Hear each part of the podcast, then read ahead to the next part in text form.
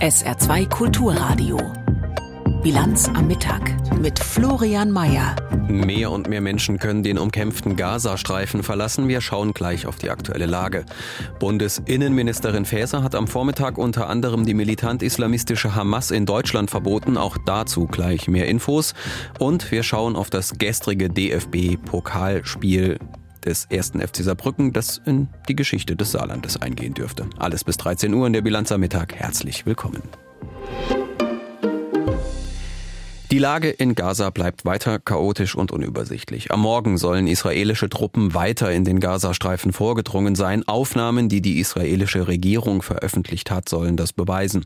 Unterdessen machen Satellitenaufnahmen das Ausmaß der israelischen Offensive deutlich, die als Reaktion auf das Massaker der Hamas Anfang Oktober folgte. Ganze Stadtviertel wurden mittlerweile zerbombt. Die Opferzahlen innerhalb der Zivilbevölkerung gehen laut der militant-islamistischen Hamas weit über die 3000.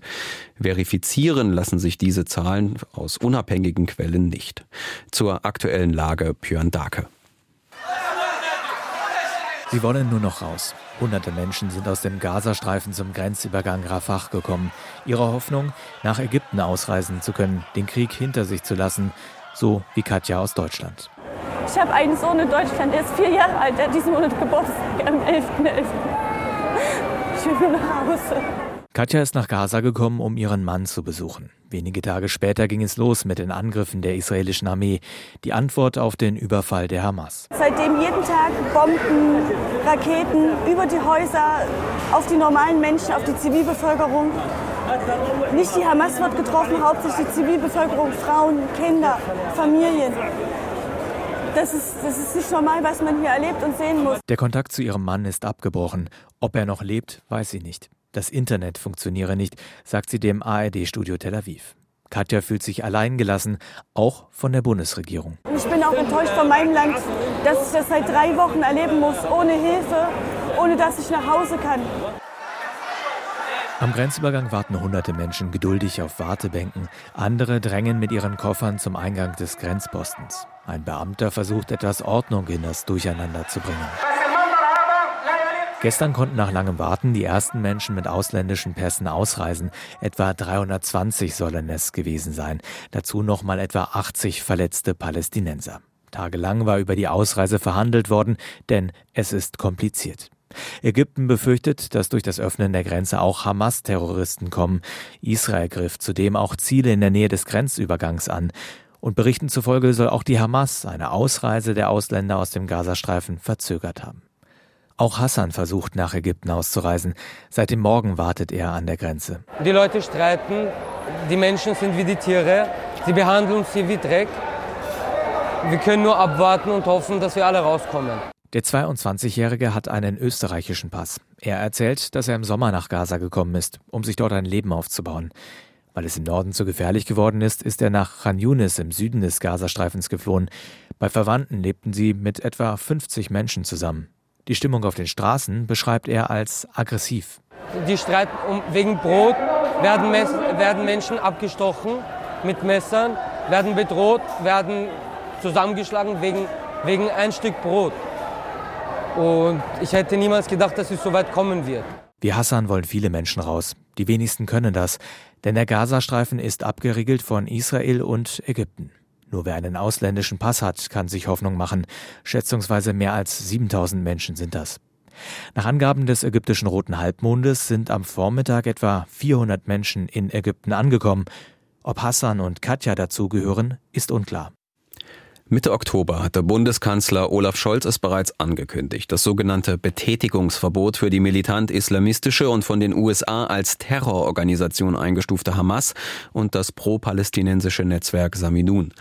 Letztere waren es, deren Mitglieder nach dem Massaker der Hamas in Israel die brutale Terrorattacke mit dem Verteilen von Süßigkeiten in Berliner Straßen gefeiert hatten. Hamas und Samidun sind nun offiziell verboten. Innenministerin Nancy Faeser, SPD, hat heute die entsprechenden Schritte eingeleitet. Aus Berlin Dietrich Karl Meurer. Schon kurz nach dem Terrorangriff der Hamas auf Israel und den darauffolgenden Jubelfeiern in Deutschland hatten Bundeskanzler Olaf Scholz und Bundesinnenministerin Nancy Faeser diesen Schritt angekündigt. Nun verkündete die SPD-Politikerin sogenannte Betätigungsverbote. Als Bundesinnenministerin verbiete ich heute die Betätigung von Hamas und Samidun in Deutschland und löse Samidun Deutschland auf. Faeser begründete, die Terrororganisation Hamas verfolge das Ziel, den Staat Israel zu vernichten. Die Propaganda der Organisation sei in Deutschland zu sehen durch ein besonders aggressives Verhalten bei Demonstrationen und insbesondere durch Angriffe auf jüdische Einrichtungen und Wohnhäuser. Das Netzwerk Samidun verbreite unter dem Deckmantel einer sogenannten Solidaritätsorganisation für Gefangene Israel und judenfeindliche Propaganda. Die Ministerin erklärte, diese Gefährdung der in Deutschland lebenden Jüdinnen und Juden stellen wir uns mit allen Mitteln entgegen. Jüdinnen und Juden müssen in Deutschland sicher sein. Mit einem Betätigungsverbot verbinden sich gleich mehrere Schritte. Eventuelles Vermögen wird eingezogen, Internetauftritte und Aktivitäten in sozialen Medien sind untersagt und wer weiter für die Organisationen aktiv ist, macht sich strafbar. Hamas selbst ist in Deutschland als Terrororganisation schon seit 20 Jahren verboten. Unterdessen hat Bundeswirtschaftsminister und Vizekanzler Robert Habeck von den Grünen auf der Social-Media-Plattform X, ehemals Twitter, mit deutlichen Worten Antisemitismus in Deutschland verurteilt und die Sicherheit des Staates Israel als Staatsräson verteidigt. Der Antisemitismus zeigt sich auf Demonstrationen, er zeigt sich in Äußerungen, er zeigt sich in Angriffen auf jüdische Läden, in Drohungen. Während es schnell große Solidaritätswellen gibt, etwa wenn es zu rassistischen Angriffen kommt, ist die Solidarität bei Israel rasch brüchig. Dann heißt es, der Kontext sei schwierig. Kontextualisierung aber darf hier nicht zur Relativierung führen. Wir haben sicherlich oft zu viel Empörung in unserer Debattenkultur, aber hier können wir gar nicht empört genug sein. Es braucht jetzt Klarheit und kein Verwischen. Und zur Klarheit gehört, Antisemitismus ist in keiner Gestalt zu tolerieren. In keiner. Bundeswirtschaftsminister Robert Habeck in einer offiziellen Videobotschaft seines Ministeriums. Seit über 20 Monaten läuft der Angriffskrieg Russlands gegen die Ukraine. Seit über 20 Monaten setzt sich die Ukraine zur Wehr und nimmt dabei auch immer wieder russische Militärangehörige in Haft. Die Kriegsgefangenen sitzen entweder in normalen Gefängnissen oder im landesweit einzigen Kriegsgefangenenlager. Unserer Kiew-Korrespondentin Andrea Beer war es möglich, die Gefängnisse zu besuchen und dort auch mit einigen Gefangenen zu sprechen. Hier ihre Reportage. Hunderte Männer essen an den Kantinentischen im landesweit einzigen Camp für Kriegsgefangene der russischen Armee. Alle tragen teils ausgebleichte blaue und graue Hosen und Jacken. Gefangene, die fertig gegessen haben, stehen auf, verschränken die Arme auf dem Rücken und sagen artig auf Ukrainisch im Chor Danke für das Mittagessen. Die Kriegsgefangenen stammen aus Russland und den russisch besetzten Gebieten der Ukraine. Die Mehrheit sitzt keine Strafe ab, sondern kam nach ausführlichen Verhörern ins Kriegsgefangenenlager. Ein Teil sei jedoch wegen Kriegsverbrechen verurteilt, sagt Petro Jatsenko von der zuständigen Koordinierungsstelle in Kiew, der an diesem Tag durch das Camp führt. Im Allgemeinen wegen Erschießungen von Zivilisten. Das bekannteste Beispiel ist Bucha. Aber in jeder Stadt, die russisch besetzt war, gab es solche Verbrechen. Menschen, die grundlos getötet, gefoltert, vergewaltigt worden sind. Diese Männer sind eigentlich Kriminelle. Sie haben den Krieg benutzt, um Kriegsverbrechen zu begehen. Das ist doch alles frei erfunden, behauptet der Kriegsgefangene Ruslan, während er in einer Werkshalle Gartenmöbel zusammenbaut. Der mürrische Mann Anfang 40 beklagt sich über das Essen und die täglichen Appelle. Er stammt aus der russisch besetzten Stadt Donetsk und sagt, die Ukraine habe den Donbass angegriffen, um ihn zu unterwerfen. Wir unterstützen keinen europäischen Kurs und wir wollen nicht nach Europa. Und sie betrachten uns als Terroristen und als Separatisten. Aber wenn man anfängt, uns zu töten, was werden wir dann wohl machen? Haben also die Ukrainer angefangen, euch umzubringen? Ich würde sagen, ja. Hunderte Kilometer entfernt sitzt Mitri Warabiow im Keller eines offiziellen Gebäudes in Kiew. Der 41-jährige, schmale, aber große Mann mit kurzgeschorenen Haaren trägt eine russische Uniform. Gleich dreimal hat der Russe aus der Region Wolgograd bei den berüchtigten Wagner-Söldnern angeheuert. Wegen des Geldes, wie er sagt. Von Grausamkeiten der Wagner-Leute habe er überhaupt nichts mitbekommen. Von Wagner wechselte er dann zur regulären russischen Armee. Einen Unterschied sieht er nicht. Ehrlich gesagt gibt es keinen Unterschied. Beides Mal geht es ums Töten. Kein Unterschied. Auch Alexander Gaponow aus Tscheljabinsk hatte sich zur russischen Armee gemeldet. Jetzt sitzt er in einem nüchternen Raum des Kriegsgefangenenlagers für Angehörige der russischen Invasionsarmee. Der 28-Jährige wurde in Russland wegen Raubüberfalls zu zehn Jahren Gefängnis verurteilt und meldete sich aus der Haft freiwillig für die Ukraine. Alexander Gaponow wurde im Juli dieses Jahres in der ukrainischen Region Zaporizhia verwundet und dann gefangen genommen, erzählt er. Ich hatte überall Schrapnelle von Raketen. Ich konnte nur noch kriechen. Sie haben mich dort gelassen und gesagt, die Evakuierung gäbe es erst am Abend. Und ich habe gesagt, na ja, vielleicht überlebe ich gar nicht bis zum Abend. Und ich bin einfach weitergekrochen. So wurde ich gefangen genommen. Die russischen Kriegsgefangenen wollen alle ausgetauscht werden. Nichts gehört, nichts gesehen hätten sie von sadistischen Grausamkeiten der russischen Seite gegenüber ukrainischen Kriegsgefangenen oder vom Töten, vom Foltern und Vergewaltigen ukrainischer Zivilisten. Petro Janetz von der Kiewer Koordinierungsstelle wäre sie lieber heute als morgen los. In diesem Sommer und dem frühen Herbst gab es nur wenige Austausch. Früher gab es fast jede Woche einen. Jetzt hat die russische Seite diesen Prozess Prozess leider eingefroren. Und das ist ein großes Problem. Die Reportage von Andrea Beer. Es ist 12.41 Uhr. Sie hören die Bilanz am Mittag auf SR2 Kulturradio. Wir blicken gleich auf die Folgen des Orkans, der über Frankreich gefegt ist. Zuvor die Nachrichten mit Sarah Sassou. In Großbritannien werden heute die internationalen Beratungen über die Risiken von künstlicher Intelligenz fortgesetzt. Neben Premierminister Sunak nehmen daran unter anderem US-Vizepräsidentin Harris, EU-Kommissionspräsidentin von der Leyen und Bundeswirtschaftsminister Habeck teil. Im Zentrum der zweitägigen Konferenz in Milton Keynes stehen internationale Absprachen über eine Regulierung von KI. Zum Auftakt hatten sich die Teilnehmer aus 28 Staaten zur Zusammenarbeit bekannt. In Russland hat Präsident Putin das Verbot von Atomwaffentests offiziell aufgehoben. Ein entsprechendes Gesetz wurde heute veröffentlicht. Der Schritt war erwartet worden.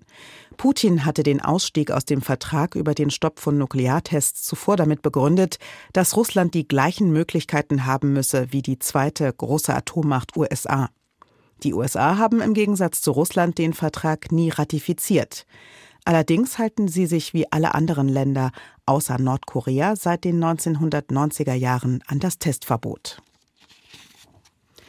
Die Frauenrechtlerin und Ordensfrau Lea Ackermann ist tot. Sie starb im Alter von 86 Jahren in einem Krankenhaus in Trier, wie die Hilfsorganisation Solvodi mitteilte. Ackermann sei es zu verdanken, dass Themen wie Prostitution und geschlechtsspezifische Gewalt in den späten 80er Jahren überhaupt auf die Tagesordnung gekommen seien, hieß es zur Würdigung. Lea Ackermann hatte Solvodi 1985 in Kenia gegründet. In Deutschland gibt es heute 18 Beratungsstellen und sieben Schutzhäuser für Frauen und Mädchen, die Opfer von Menschenhandel, Prostitution, Zwangsheirat oder häuslicher Gewalt geworden sind. Das Caritas-Klinikum Saarbrücken eröffnet heute im Krankenhaus St. Josef Dudweiler die neue Tagesklinik für Psychosomatik. Wie das Caritas-Klinikum mitteilte, wurden die Kapazitäten in der Tagesklinik von 12 auf 24 Behandlungsplätze verdoppelt. Dadurch werde die Versorgung psychosomatisch erkrankter Menschen verbessert. Autofahrer müssen auf der A6 bei Kaiserslautern noch länger mit Behinderungen rechnen. Wie die Autobahn GmbH erklärte, dauern die Bauarbeiten länger als erwartet. Zwischen Kaiserslautern West und Enkenbach-Alsenborn wird seit März vergangenen Jahres die Fahrbahn erneuert. Dort wurden nun Altlasten im Untergrund entdeckt, die aufwendig entsorgt werden müssen. Statt Ende des Jahres soll die Fahrbahn dort nun im Frühjahr fertig sein. Wir kommen nach Frankreich. Dort hat das Orkantief Kiaran im Nordwesten schwere Schäden angerichtet. Über eine Million Haushalte sind ohne Strom. Mindestens ein Mensch ist durch die Folgen des Sturms ums Leben gekommen. Rettungskräfte und Techniker sind landesweit im Einsatz, um die Lage wieder in den Griff zu bekommen. Und nicht nur Frankreich hat es getroffen, auch aus Großbritannien wurden Schäden gemeldet. In Deutschland soll der Sturm nur in abgeschwächter Form spürbar sein. Aus Frankreich berichtet Stefanie Markert. Sturm Kiaran haut selbst einen alten Fischer wie Yvon Lagadec um.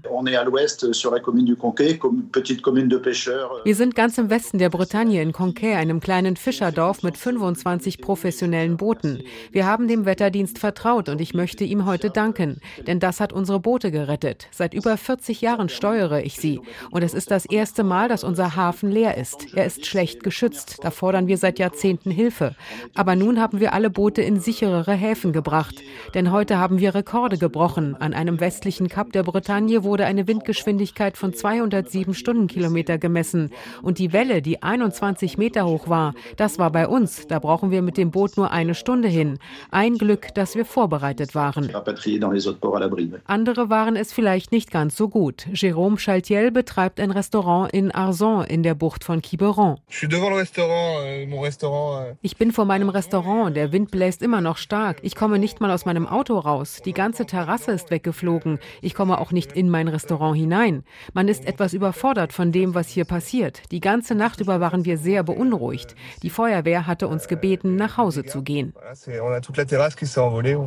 Der Innenminister gibt zu Protokoll, über 3000 Feuerwehrleute seien im Einsatz, über 1300 Personen hätten evakuiert werden müssen.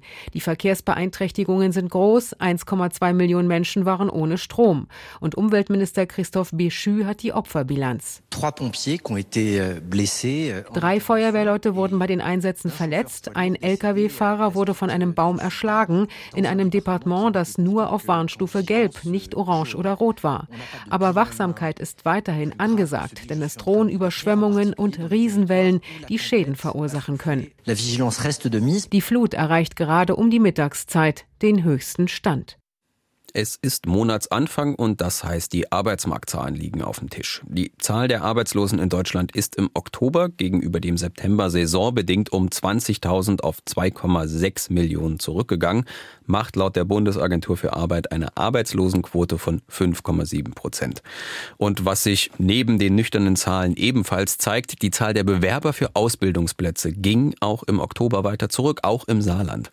Noch immer sind 900 Ausbildungsstellen hierzulande Saarlande nicht besetzt. Aber es gibt trotzdem über 4600 junge Menschen im Saarland, die sich für einen Ausbildungsplatz zumindest entschieden haben. Wie beispielsweise Fabio Nolle, der erste Azubi im Bereich Fluggeräteelektroniker. Wer sich jetzt fragt, was das ist, Lisa Christel aus der SR Wirtschaftsredaktion hat ihn getroffen und stellt den Job vor. Es ist windig und nass auf dem Vorfeld des Flughafens Saarbrücken. Fabio Noll und sein Ausbilder stehen mit gekreuzten Armen da und beobachten das startende Flugzeug. Fabio ist neu hier. Er hat seine Ausbildung erst vor wenigen Wochen angefangen. Sie gehen rein. In der Flugzeughalle ist es wärmer. Hier wird gebohrt, gehämmert und gearbeitet. Fabio schaut erst einmal zu, darf aber auch selber schon mal ran. Bereit zum Akku auf, genau, äh, um den Akku aufzunehmen. Was man allerdings vorher noch kontrollieren muss, ist. Für ihn ist vieles neu, aber er kennt sich auch schon aus. Er hält die Flugzeugbatterie in seinen Händen und inspiziert sie. Bisher läuft die Ausbildung gut und er lernt auch fürs Leben, sagt er. Also ich finde, Berufsschule ist gut, Lehrwerkstatt macht auch Spaß. Es sind gute Leute dabei. Ja. Hier die Leute sind auch nett, hat halt auch viele Einflüsse. Ich habe auch viel mit den Leuten aus Kroatien, ähm, Polen sind welche dabei, also auch verstreut auf der ganzen Japan auch. Ich wusste zum Beispiel auch gar nicht, dass es ein Skigebiet in Griechenland gibt. Das wusste ich gar nicht. Das habe ich dann auch erst rausgefunden. Hier zum Beispiel. Fabio macht eine Ausbildung zum Fluggeräteelektroniker. Im Saarland ist er damit der Erste, denn diese Ausbildung wurde bisher noch nicht von der IHK angeboten. Dass ein Unternehmen wie ATS Aviation eine neue Ausbildungsstelle schafft, ist eher ungewöhnlich. Heidrun Schulz, Regionaldirektorin der Arbeitsagentur im Saarland, beschreibt die Situation am Ausbildungsmarkt. Bei den Ausbildungsstellen haben wir in diesem Jahr leicht weniger gemeldet als in den Vorjahren. Das liegt mit Sicherheit auch daran, dass nicht alle, die eigentlich eine Stelle hätten, wirklich die Hoffnung hätten, zwei oder drei Stellen zu besetzen und das, deshalb auch von vornherein weniger melden. Die Zahlen sprechen für sich. In diesem Jahr haben sich 4600 junge Frauen und Männer auf 7200 Stellen beworben. Damit setzt sich der Trend weiter fort, dass es mehr Stellen als Bewerber gibt. Ein Grund, viele besuchen weiterführende Schulen oder ziehen ein Studium der Ausbildung vor. Für Fabio kam das nach dem Abitur nicht in Frage. Tatsächlich haben viele meiner Freunde ein Studium angefangen.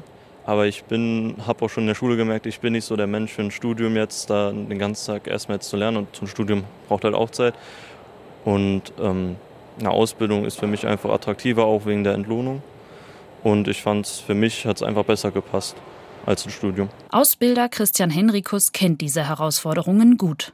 Deshalb kam er auf die Idee, diese neue Ausbildung anzubieten. Das ist eigentlich ein Wunsch von mir, ein Gedanke von mir, schon seit vielen Jahren äh, diese Ausbildung selbst durchzuführen, weil ich einfach immer beobachtet habe, wie die Fluktuation ist, wer am Ende des Tages übrig geblieben ist. Das sind halt Leute, äh, die jetzt hier aus der Region sind.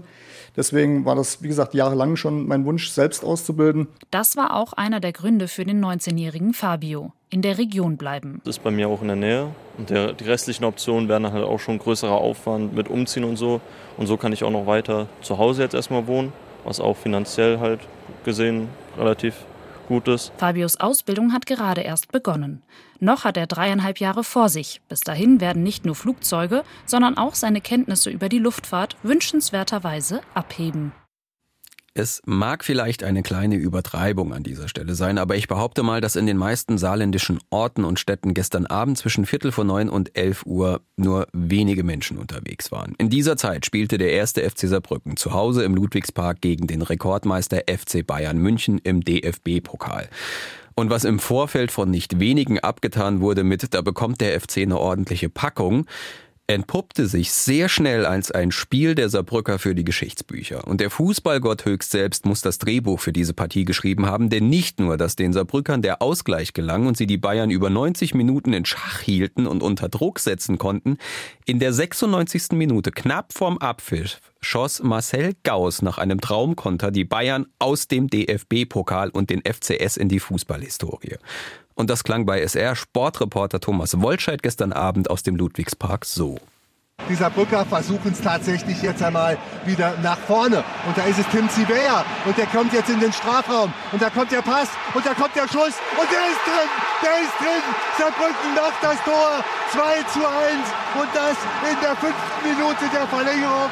Und jetzt müssten Sie mal erleben, was da los ist. Marcel Gauss war es der da von hinten angerauscht kam, der eben die gelbe Karte sah. Und der hat dieses Tor dann tatsächlich erzielt. Gestern Abend hat Thomas Wolscheid das Spiel für die ARD im Radio kommentiert. Jetzt ist er hier im Studio. Thomas, wie war es da gestern im Stadion? Wie hast du dieses Spiel miterlebt? Also so ein Spiel ist ja auch für uns hier kein Alltagsgeschäft, abseits von der Bundesliga. Jetzt wieder etwas mehr durch Elversberg in der zweiten Liga. Aber ist so ein Spiel natürlich ein Highlight für jeden Reporter. Und das war es auch gestern. Irgendwie denkst du vorab, wie formuliere ich das jetzt, wenn der Drittligist von einem Champions League Teilnehmer abgeschossen wird? Aber dann kam es eben ganz anders, weil Fußball keiner Logik folgt. Und äh, dann siehst du beim Spielstand von 1 zu 1, dass der FCS völlig platt ist, dass 2 zu 1 für die Bayern in der Luft liegt. Und dann gibt es eben diesen einen Konter. Und den äh, schließt der Marcel Gauss mit dem Siegtreffer für Saarbrücken ab. Und äh, der Marcel hat es selbst so beschrieben. Das ist ein Spiel, da gewinnst du 1 von 100. Wenn man realistisch ist, wenn du Glück hast, dann muss auch noch alles dazu passen. Wir haben vor dem Spiel gesagt, wir glauben an uns. Ja? Und ich glaube, das hat man auch gesehen, dass wir wir trotz Rückstand äh, mutig waren, immer versucht haben, ähm, immer mal wieder auch fußballerische Passagen einzubauen. Weil nur lange Bälle weghauen, ich glaube, da hat man auf Dauer keine Chance. Und ja, am Ende brauchst du ganz viel Glück, dass du die ganzen Phasen überstehst. Aber ähm, ja, ich glaube, wir haben uns das erarbeitet. Wie war es nach dem Spiel? Ich hatte ja schon damit gerechnet, dass da kein Absperrzaun mehr halten wird im Ludwigspark und die Fans aufs Feld strömen. Das blieb weitestgehend ja aus. Aber trotzdem, ich nehme an, Ludwigspark und die Stadt Saarbrücken waren am Ende zu klein für die Freude. Das auf jeden Fall. Also es kamen zwar ein paar Fans äh, auf den Platz, aber das hat sich wirklich äh, sehr im Rahmen gehalten. Ähm, aber hallo, das Stadion beim 2-1 und dann nach dem Schlusspfiff, das ist regelrecht explodiert. Und sowas habe ich in meiner langen Reporterkarriere auch ganz, ganz selten erlebt. Ähm, die Fans, die waren natürlich richtig glückselig. Übrigens auch äh, in der Innenstadt, in den Kneipen. Das war genau das eingetreten, was wir gehofft haben. Ich bin begeistert. Ich freue mich sehr. Was, was wir gehofft haben, ist krank. Ist krank. Ich, und es, und es ist was Historisches passiert. Ich glaube, was man in den nächsten 30, 40, 50 Jahren noch äh, daran denken wird. Dieser Last-Minute-Treffer, ähm, wo Silveira rüberspielt, Wahnsinn.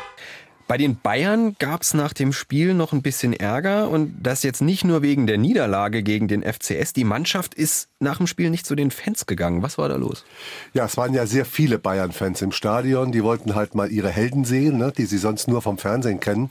Äh, nach der Niederlage sind dann auch alle Spieler sofort in die Kabine gerannt und nur ganz, ganz wenige sind an den Zaun gegangen. Einer, und der hat halt eine große Fannähe, das ist Thomas Müller. Der war danach auch richtig sauer auf seine Mannschaftskameraden und deshalb hat er der ARD auch ins Mikrofon gesagt. Und das andere Thema ist natürlich, äh, das werden wir aber auch äh, intern nochmal besprechen, warum auch unsere Fans zu Recht sauer sind. Äh, unabhängig vom Spiel äh, müssen wir da ein anderes Gesicht zeigen, äh, dass wir unseren Fans auch den nötigen Respekt entgegenbringen, wenn die hier auswärts äh, den Block voll machen.